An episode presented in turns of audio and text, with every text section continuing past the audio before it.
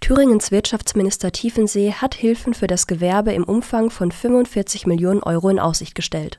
Wie die Mediengruppe Thüringen berichtet, sollen derzeit geschlossene Dienstleistungsbetriebe davon profitieren. Vorrangig seien Hotels und Gaststätten. Tiefensee erklärte, der Fortbestand von bis zu 50 Prozent der gastgewerblichen Unternehmen stünde auf dem Spiel. Unterstützung bekommt Tiefensee von seinem SPD-Parteifreund Olaf Scholz. In der Welt am Sonntag stellte der Bundesfinanzminister auch Bundeshilfen für die Branche in Aussicht. Die Hauptgeschäftsführerin des Deutschen Hotel und Gaststättenverbandes Ingrid Hartges fordert darüber hinaus einen staatlichen Rettungsfonds und die Absenkung der Umsatzsteuer von 19 auf 7 Prozent. Breite Unterstützung für die Forderungen kommt aus Reihen der Unionsparteien.